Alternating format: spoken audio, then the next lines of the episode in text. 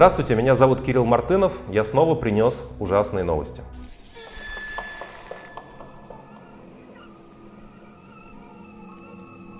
Вроде бы у нас с вами лето и даже разгар сезона отпусков, но на самом деле и война продолжается, и новостей очень много, и кажется, что какие-то вот прямо исторические новости с разных сторон приходят.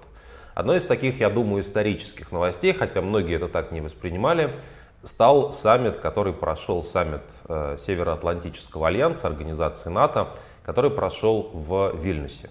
Э, многие считают, что там ничего важного не случилось. Некоторые даже говорят о том, что там Зеленский со всеми поссорился, а еще Украину не взяли в НАТО, поэтому говорить особенно не о чем. Я думаю, что все-таки на эту ситуацию надо смотреть чуть-чуть по-другому. Дело в том, что у нас, э, у нас э, э, история отношений Украины с НАТО очень долгая. Ну, началась она как минимум в 2008 году, когда Альянс впервые сказал, что в принципе вхождение Украины в теории возможно.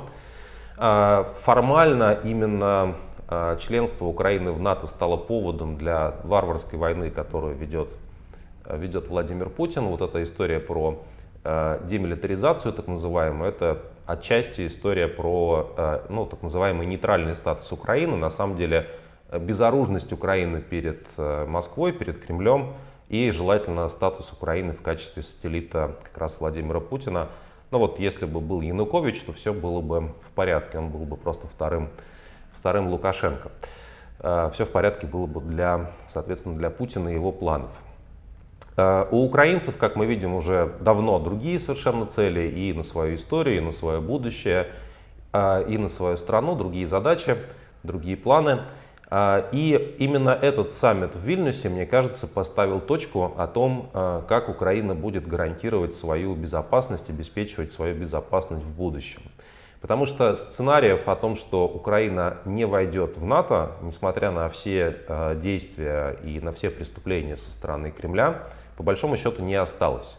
А, да, Альянс не готов сейчас воюющую страну принимать, э, принимать э, в свои члены, потому что это просто очень опасно, это преждевременно, объективно на это никто пойти не мог. В первую очередь американцы и немцы, которые там, большой, тем более ядерной войны с Российской Федерацией, конечно, не хотят.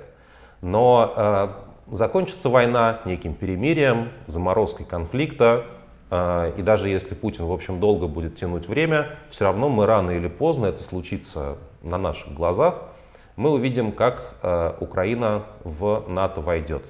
Вне зависимости от того, что об этом думают кремлевские диктаторы. И тогда, в общем, в каком-то смысле слова наступит совершенно другая жизнь, потому что параллельно гражданские структуры Европейского Союза будут отстраивать Украину, инвестировать в эти города и территории, а, восстанавливать страну после войны ну и мы видим, на самом деле, у Евросоюза очень большие возможности по инвестициям в такую инфраструктуру городскую. Вот посмотрите на то, как города Польши сейчас выглядят. Э, например, там, ну понятно, там не было войны в последние десятилетия, но все равно, в общем, страна преобразилась и расцвела. А, вот. а с другой стороны, ну, в общем, понятно, что если Украина будет в НАТО, то воевать с ней станет как-то совсем проблемно и невыгодно. Единственная причина, почему эта война а, стала возможной, потому что а, не было явной военной силы, которая Украину будет защищать. А, скептики могут сказать, что ничего, никто не будет воевать за украинцев, возможно, никто не будет воевать из балтийских стран, и вообще все это НАТО, это все, это все ширма. Но я думаю, что на самом деле, да, даже по, вот, по воплям российской пропаганды видно, что это не так, что Украина получает и оружие, э, и там, пресловутую тяжелую технику в частности, и денежные суммы. Э, и э, российская пропаганда постоянно говорит, что на самом деле вот война так тяжело идет, потому что Россия уже сейчас воюет там со всем Западом и чуть ли не со всем, не со всем миром. Поэтому э, считать, что это все, ну, как бы такой фейк, да, что там НАТО никогда не придет в Украину, неправильно, просто потому что это уже происходит на наших глазах. Вот этот знаменитый Membership Action Plan, который на русский обычно переводят как э, план действий по подготовке к членству, такое, такая сложная конструкция, он был отменен тоже, мне кажется, не случайно. А, да, НАТО, как любая такая бюрократическая структура, имеет длинный список требований к потенциальным членам, и можно годами вести какие-то проверки, согласования, консультации и так далее. Украина сейчас имеет статус страны, которая без этих проверок и согласования, без выполнения длинного списка требований формальных, может в НАТО вступить, когда будет принято формальное решение о том, что Альянс, 32 страны, которые входят в НАТО сейчас, они готовы Украину принять. По этому же пути пошла Финляндия и за ней Швеция. Ну и Украина не в этом году, значит, в следующем, не в следующем, значит, через несколько лет тоже этот путь повторит, я уверен. Я думаю, что украинцев, украинцев можно э, с этим поздравить, потому что, ну, понятное будущее у их страны, в отличие от будущего нашей страны, что с Российской Федерацией будет, никто, в общем, не знает. Мне кажется, вообще мы сейчас наблюдаем такое затянувшееся, э, затянувшееся самоубийство Российской Федерации руками кремлевских этих наших вождей, э, самоуничтожение. Вот. Э, понятно, что украинцы хотели большего, понятно, что Зеленский сердился на западных союзников публично в том числе, да, как бы требуя, чтобы война была как можно скорее остановлена, чтобы НАТО вот прямо там, день в день сделала все, чтобы Украина э, чтобы українські города не подвергались этим атакам. Можемо констатувати, що результати саміту гарні, але якщо було запрошення, вони були б ідеальні. Он говорил как политик, он представлял интересы своих избирателей, он все, наверное, правильно делал, в общем, правильно он сердился, но при этом объективные, э, объективные результаты тот же Зеленский сформулировал так. «Э, результаты саммита не идеальные, но хорошие. Ну и плюс еще важно добавить, да, что э, страны Большой Семерки, которые тоже, в общем, были представлены на этом саммите, они согласовали долгосрочную программу поддержки Украины, которую, как мы надеемся, не будет зависеть от там, переменчивых судеб демократии, э, потому что, потому что вне зависимости от результатов выборов, я думаю, любые разумные э, демократически избранные политики в западных странах – они понимают, что поражение Украины в этой войне поставит на, поставит, как бы создаст риски, страшные риски для Европы и, в принципе, для, для всего э, мира. Э, Кремль в этой войне победить не сможет, это очень хорошая новость, по-моему. Э, плохая новость заключается в том, что э, война продолжается, и война не остановлена прямо сейчас, а Украине прямо сейчас не дали жесткие, окончательные, безусловные гарантии безопасности, а, конечно, хотелось бы.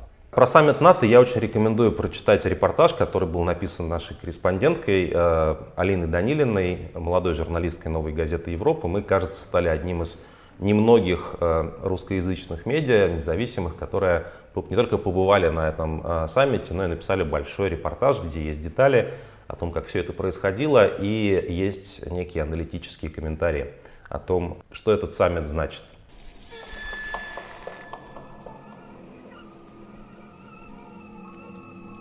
В России усилиями российских депутатов происходит по-настоящему такой шабуш, мне кажется. Я об этом говорил э, несколько недель назад, когда этот законопроект только готовился. Сейчас этот закон уже принят в окончательном чтении, теперь его будет подписывать Путин и просто штамповать в Совете Федерации. Я, конечно, про закон о так называемом полном запрете на смену пола, как выражаются российские депутаты.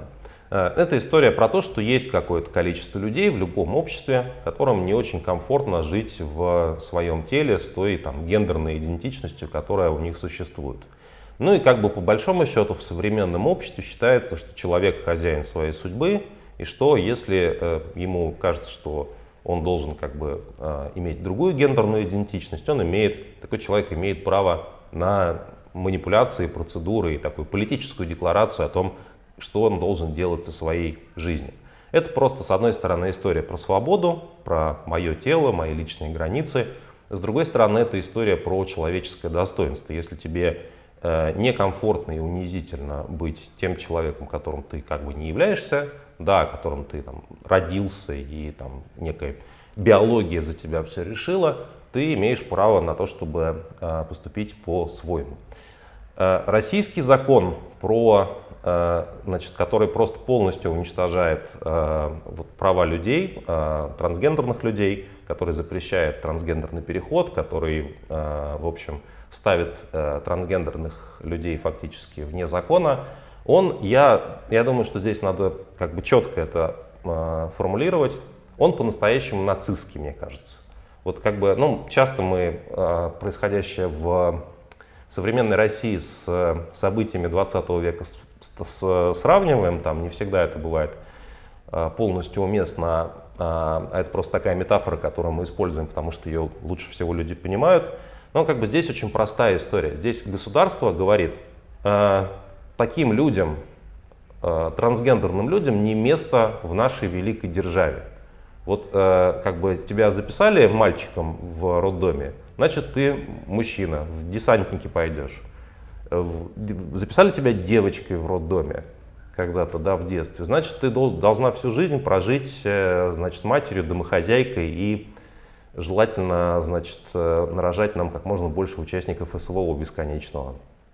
И никаких прав у тебя распоряжаться своей судьбой нету, а тех людей, которые вдруг в эту схему не уложились, мы будем преследовать, подавлять, Э, объяснять им, как им нужно дальше жить, возможно, принудительно лечить. Э, это вот действительно, это, это история ну, про то, что есть некая группа людей, достаточно небольшая в, на самом деле в масштабах общества, которой мы просто запретим быть людьми, запретим распоряжаться своим телом. Я уже говорил о том, что ну, и на самом деле это очень страшно, да, в том числе не, не только потому, что пострадают конкретные люди, и специалисты уже говорят, что э, будет неизбежно рост количества суицидов. Э, понятно, что заметная часть людей попытается как-то, ну не знаю, э, убежать просто от этих законов, да, и, соответственно, задача там, задача в том числе россиян, находящихся в эмиграции, помочь тем, кому угрожает реальная такая опасность, да, и чье человеческое достоинство и чьи тела просто уничтожаются Российской Федерацией. Но мне кажется, еще при этом, да, еще, еще важно понимать, что на самом деле, э, если одним людям запрещают распоряжаться своим телом, это неизбежно будет расширено. Я думаю, неизбежно после этого, да, после этого будут, э, э, будет более такая очевидная история про то, что почему бы нам не ограничить право на аборты.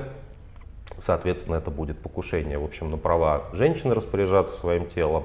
Ну и дальше везде, да, у нас уже есть примеры того, как людей просто там избивают и преследуют за неправильный цвет волос, э, потому что у всех должен быть, знаете, какой-нибудь стандартный цвет волос, нечего здесь выпендриваться, что ты самый умный, что ли. Э, это такая победившая страна вахтеров, такая новая советская власть, которая, которая, которая лучше тебя известна, каким человеком ты должен быть. Вот в такую, в такую конструкцию мы проваливаемся вместе с этим человеконенавистническим законом. И я думаю, что совершенно не случайно, что этот закон принят во время войны. Я думаю, что российские власти хотят через подобные э, унизительные законы объяснить, а почему, собственно, они должны находиться на своих местах, чтобы люди ненавидели тех, кто, кого, кто на них не похож, ненавидели там геев, э, трансгендерных людей и так далее. И этим объясняли, почему такие люди, как Вячеслав Викторович Володин, например, и прочие депутаты Госдумы, почему они должны находиться на своих местах вечно и почему они должны вечно вести свою войну. Очень удобная машина политической ненависти. Именно ее использовали в свое время нацисты. Моя коллега Надя Юрова э, вместе с выходом вот этого людоедского закона начала делать специальный подкаст, э, нарративный, который рассказывает истории трансгендерных людей, рассказывает, как они живут, выживают, спасаются из России, а, что вообще в их жизни происходит. И название подкаста тоже рекомендую вам его слушать. А, «Успеть на переход». Ну, такое название, да, в общем, успеть на переход достаточно, достаточно трудно сейчас, да, в общем, государство рискует тебя сбить постоянно.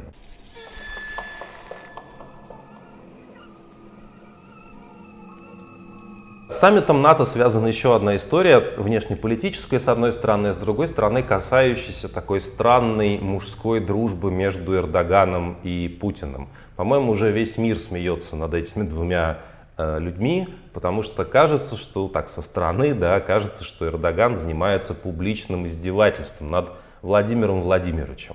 Потому что, с одной стороны, они, значит, встречаются, обнимаются, у них все хорошо, и оба из них на свой лад диктаторы, и, в общем, есть некая даже конкуренция, кто как бы у кого там а, как бы э, больше Туран, да, как бы у кого, значит, вот как бы государство более великое, более древнее, более перспективное. Риторика у них во многом очень похожая у этих двух э, э, немолодых джентльменов.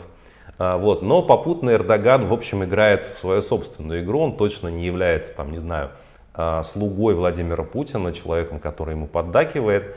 А, потому что, вы знаете, да, Эрдоган встречался с Зеленским, Зеленский ездил в Анкару, и, соответственно, соответственно после, по результатам этой поездки Эрдоган сказал, что Украина точно заслуживает быть членом НАТО внезапно, ну то есть друг Владимира Путина сказал, что планы Владимира Путина должны, в общем, отправиться куда подальше. Э, Эрдоган согласовал, э, открыл зеленый свет для членства в НАТО Швеции. Э, там были многочисленные проблемы, в принципе, Эрдоган много получил с шведской стороны разных условий, соглашений и так далее. Там нет запрета на торговлю оружием с режимом Эрдогана, ну и прочие, в общем, всякие бонусы. Ну, Швеция, значит, да, которая исторически была нейтральной страной, практически как Швейцария, она теперь тоже в альянсе в альянсе, э, значит, который собирается защищаться против агрессивной России. Вот. И ну, если вы посмотрите на карту Балтийского моря, например, да, то можно увидеть, что практически все побережье Балтийского моря, за исключением э, такой маленькой полоски, относительно маленькой российской полоски, которая прорублена когда-то Петром была, все это теперь э, НАТО. Это тоже, в общем, результаты договоренности с Эрдоганом. Ну и самая скандальная вещь, э, это история про то, что Эрдоган отпустил вместе с Зеленским э, тех пленных э, солдат полка Азова, которые обороняли Азовсталь и попали в плен к российской стороне, будучи там заблокированным. Российская сторона Азов считает террористической организацией, как бы ожидались, что, ожидалось, что будут какие-то, помните, там в Мариуполе делали специальные клетки для каких-то больших публичных судов против азовцев. Ну и, в общем, российская пропаганда просто вся слюнями зашла на том, какие это плохие люди, как их надо наказывать, судить и казнить. В итоге, э, в итоге сначала они под гарантией Эрдогана оказались в Турции, как вы помните, а теперь Эрдоган просто взял их и отпустил. На что, в общем, э, Песков, э, пресс-секретарь Путина, заявил о том, что никаких консультаций по этому поводу не было, и как так получилось, мол, мы не знаем. Маргарита Симонян по этому поводу разразилась мемом, она довольно регулярно это делает, заявив, цитирую, «Матушка, неужели мы это проглотим?» Вот у нее немножко такие вульгарные какие-то образы и метафоры постоянно появляются. И я до конца не понимаю, кто в данном случае матушка. Вот, э, вроде бы пол никто не менял, надо скорее батюшке, к батюшке обращаться э, в этом контексте. Э, вот, ну, в общем, появляется какая-то матушка. Э, ну и, конечно, российская пропаганда, особенно анонимные, полуанонимные телеграм-каналы, они все, в общем, очень сильно расстроились. Они говорили, что все, это опять унижение, Опять, значит, вот эти боевики Азова, они рвутся обратно убивать наших мальчиков. А, вот. Ну и после этого ничего не случилось. И э, еще появились слухи о том, что Турция готова гарантировать знаменитую зерновую сделку, которая, напомню, позволяет из э, украинских портов отправлять зерно в третьи страны под конвоем там, третьих сторон через Черное море, прямо в условиях войны. Появилась информация о том, что Турция готова такую сделку гарантировать в одностороннем порядке, не спрашивая разрешения России. И действительно Эрдоган сделал заявление, что Путин на все согласился. И Песков опять сказал, что у нас, в общем, как бы нас практически не спрашивали, у нас никакого заявления нету. На что Эрдоган добавил, что, вы знаете, мы с Владимиром Владимировичем встретимся в августе и все решим. Вот. Э, ну вот, не знаю, если вы, может быть, знаете, что связывает этих двух джентльменов, Эрдогана и Путина, какие у них на самом деле отношения, напишите в комментариях, потому что со стороны действительно выглядит так, что Эрдоган, он такой немного пустился во все тяжкие. То есть он, конечно, там имеет какие-то отношения с Российской Федерацией, но, как заявил один из российских сенаторов э, в Совете Федерации, Турция из дружественной страны превращается в нейтральную. Как мне кажется, постепенно такого рода фразы можно сформулировать про любую страну абсолютно, если какое-то время страна имеет дело с Российской Федерацией, она вот как бы автоматически практически из дружественной превращается в недружественную э, через стадию нейтральной, как в случае с э, Турцией.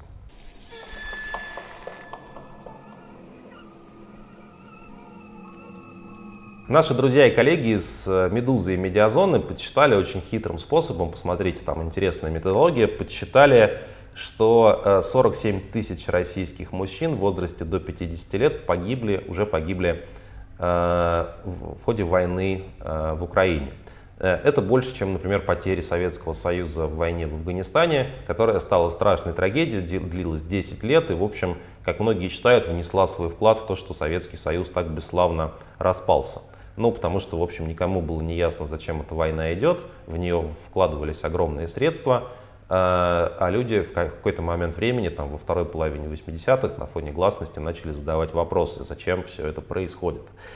Так вот, уже сейчас, да, у нас э, число погибших больше, э, чем в Афганистане. Это э, достижение Владимира Путина, который накануне войны рассказывал что-то про сбережение народа. Как вот я сейчас задним числом понимаю, он имел в виду, что, наверное, что мы просто захватим как можно больше украинцев, заявим, что они русские, желательно детей, чтобы можно было мозги промыть поудобнее, и скажем, что мы таким образом народ сберегли. Но все пошло не очень по плану, и э, Украина не особенно-то захватывается, еще и огромное количество людей э, гибнет.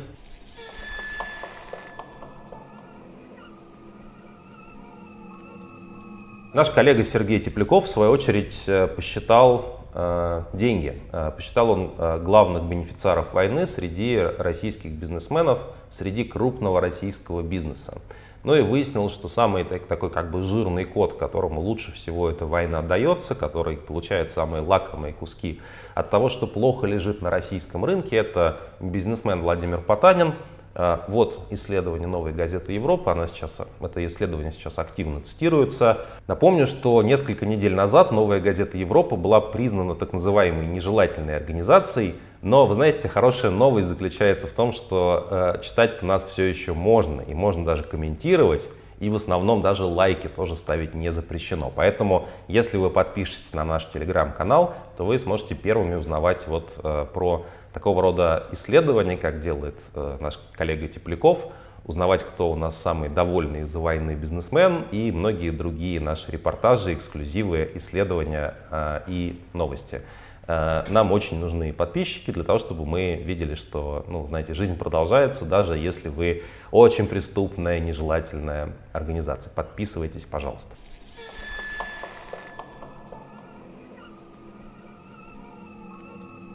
Мы на этой неделе узнали продолжение, то есть там 15 сезон этого сериала, Э, такая теория, теория, значит, э, мятежа Пригожина, мы узнали, что, оказывается, через пять дней после мятежа Владимир Путин встречался с Пригожиным, с его наемниками э, в Кремле, да, и почему-то российские власти решили, ну, как бы эту информацию подтвердить.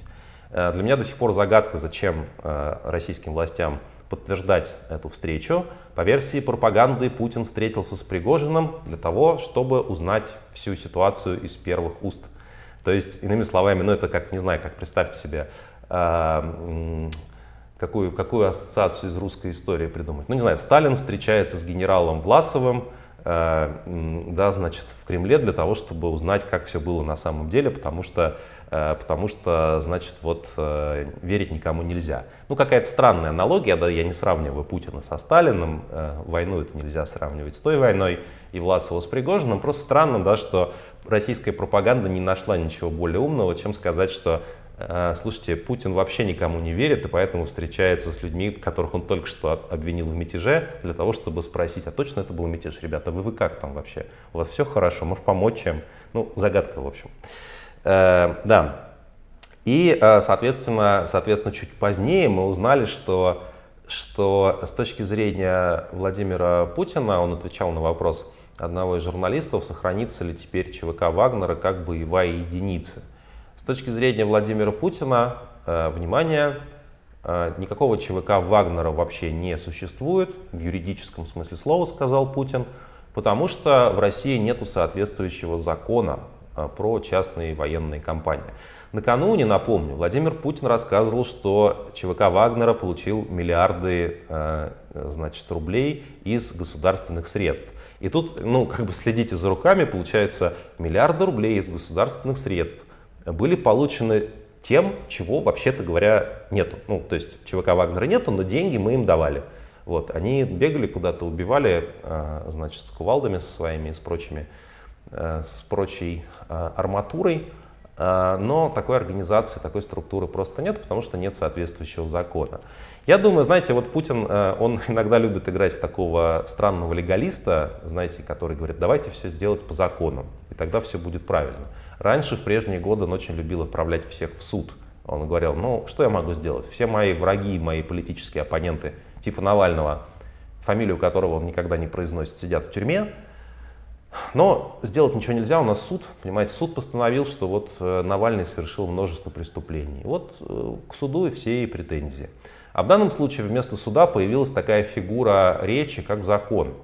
И накануне, да, вот несколько месяцев назад, когда, э, значит, российских законодателей спрашивали, а мобилизация это закончилась, указ про мобилизацию вступил в действие 21 сентября прошлого года, и он не отменен. То есть мобилизация идет, люди, которые мобилизованы, остаются на фронте, у них остаются эти бессрочные контракты, а, вот. И тогда сенатор Клишес, между прочим, доктор юридических наук, сказал, что ну зачем вы спрашиваете про указ, про какие-то бумажки, ведь президент наш уже сказал, что мобилизация окончена.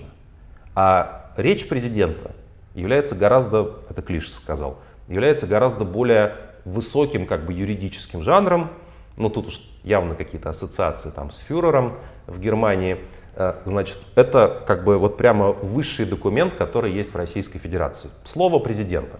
И мне кажется, что когда, когда Путин э, говорит про законы, он на самом деле имеет в виду самого себя. Он такой как бы президент солнца в своих собственных глазах. Он имеет в виду, что сегодня ему кажется, что ЧВК Вагнера нету.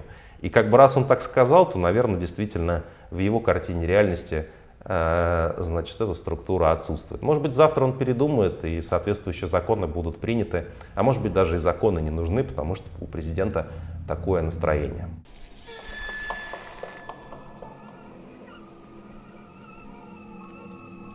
Депутат Гурулев обнародовал голосовое сообщение э, командующего, бывшего командующего 58-й армией Российской Федерации Ивана Попова, Э, которого отстранили от должности после того, как он э, записал некое критическое вот это голосовое сообщение, как раз опубликованное, распространенное на более широкую аудиторию этим самым э, Гурулевым. Значит, официального заявления по поводу отстранения командующего 58-й армии не было. Но э, это довольно примечательный вообще, ну у нас, вы знаете, вообще эпоха голосовых сообщений. Примечательно то, что у Попова есть позывной «Спартак», а своих солдат, именно его солдат, он считает их как бы своим личным, практически таким частным воинством, он называет не иначе, как гладиаторы. Ну, знаете, там, идущие на смерть, приветствуют тебя Цезарь. Вот такая примерно аллюзия. И вы знаете, самое интересное в голосовухе, простите, Попова, это то, как он объясняет причины, почему войну надо продолжать.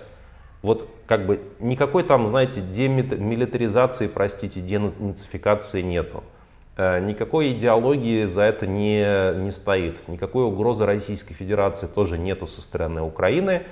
Э, умирать на войне по версии Спартака-Попова нужно по той причине, потому что уже многие люди погибли на ней. Многие люди погибли из 58-й армии, поэтому 58-я армия, несмотря на все ужасные условия, должна продолжать э, убивать и умирать.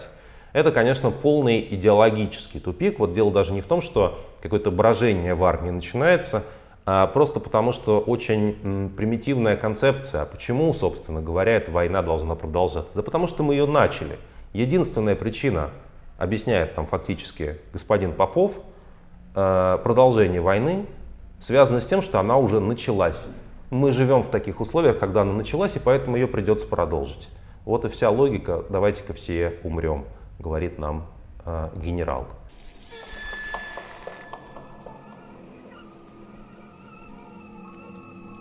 Ну что, к новостям культуры.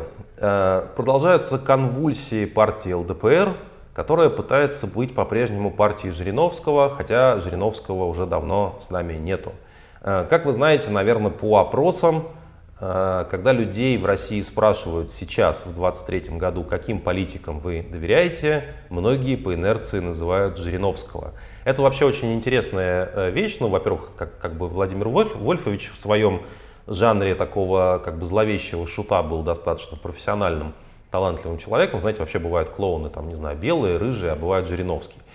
А, вот. Но, кроме того, еще, мне кажется, здесь вообще другая конструкция за этим стоит. Те политики, которые в России до сих пор известны, они в основном э, сложились как публичные фигуры в 90-е либо в начале нулевых годов, когда, собственно, какая-то публичная политика была, когда можно было обращаться к избирателям, ходить на телевидение, участвовать в выборах, бороться за какую-то власть, например, там, не знаю, в регионах. Вот в этот момент времени у нас появлялись какие-то публичные политики. С тех пор если ты публичный политик, то как бы welcome э, в соседнюю камеру к Алексею Навальному.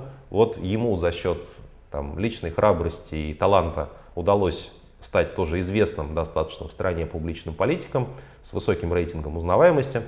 А, а больше, в общем, таких примеров ну, почти нету. Там Яшина хуже знают, других примеров найти достаточно трудно. А, все политики у нас кончились. У нас кончились даже не только политики, но Э, механизмы по производству новых, э, новых самых, этих самых людей, которых все знают и которые там борются за власть. Ну, так, наверное, происходит в диктатуре нарастающей. И вот поэтому у нас ЛДПР э, сейчас значит, очень гордится тем, что они создали, мы это обсуждали, они создали нейросеть Жириновский, который что-то там такое вещает. И сейчас нейросеть Жириновского торжественно принимают в партию ЛДПР, чтобы партия ЛДПР хотя бы немного сохраняла свое незаменимое лицо. Э, напишите, пожалуйста, в комментариях, если вы знаете, как еще можно помочь партии ЛДПР, новый глава которой, который э, Слуцкий, э, что называется, и двух слов связать не может. Не может он выступать в том жанре, в котором выступал Владимир Вольфович, а другого жанра у ЛДПР нету. Что нам делать с Украиной? Украина – политическое болото, полное предателей и русофобов. Нужно прекратить кормить эту страну, закрыть границы и забыть про нее. Россия должна заботиться о своих гражданах, а не тратить ресурсы на непредсказуемую Украину. Пусть они сами разбираются со своими проблемами.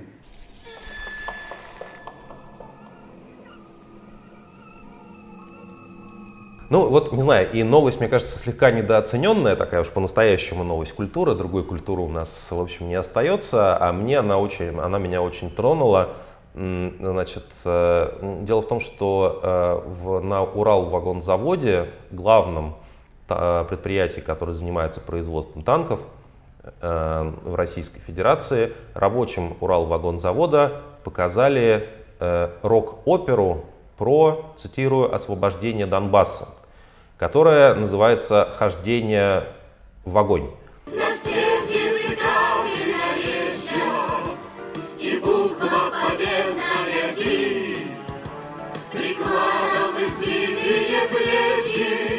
Прошло это все прямо в танк, значит, в, в том месте, где вот, собственно говоря, танки собираются. Танки использовались как, э, значит, как э, э, декорации в ходе этой рок-оперы. Среди авторов рок-оперы числится писатель Александр Проханов. А, про него, собственно говоря, пресс-служба Уралвагонзавода распространяет информацию о том, что вообще все рабочие Уралвагонзавода мечтают помочь Александру Проханову в постройке, в создании его духовного танка, который вот постепенно добьется всех целей специальной военной операции, ну и дальше, в общем, по списку.